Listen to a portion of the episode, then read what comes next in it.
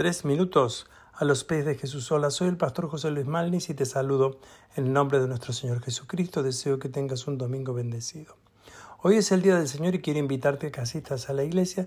Si vives en nuestra región, a nuestro culto dominical presencial. Si vives lejos, también acompañarnos vía internet en vivo con traducción al alemán. Eres muy bienvenido y muy bienvenida. Te pregunto, ¿eres fuerte? Hoy más que nunca tenemos que ser fuertes, y no solamente fuertes por nuestra propia fuerza, sino fuertes en el Señor. Y esto es lo que nos invita a la palabra. Los acontecimientos que vivimos en el mundo hoy nos dejan muy pocas alternativas en quién podemos confiar y ser fuertes. Por esa razón nosotros debemos sumar las fuerzas que vienen del Señor.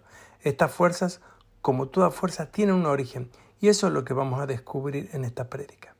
El texto que nos guía en Efesios dice, una palabra final, sean fuertes en el Señor y en su gran poder.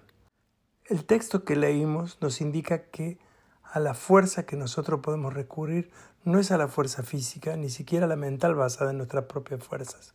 La realidad es que necesitamos ayuda porque no somos fuertes, es más, nuestras debilidades son evidentes. Por eso necesitamos la fuerza del Señor.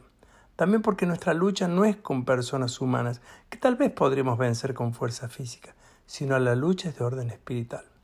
Dice el verso 12, pues no luchamos contra enemigos de carne y hueso, sino contra gobernadores malignos y autoridades de este mundo invisible, contra fuerzas poderosas de este mundo tenebroso y contra espíritus malignos en los lugares celestiales.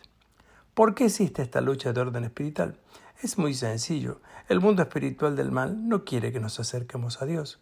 Esa es la meta de todo espíritu, alejarnos de Dios, no obedecer a Dios ni estar bajo sus mandatos. Seguro usted se preguntará por qué el mundo espiritual del mal quiere eso.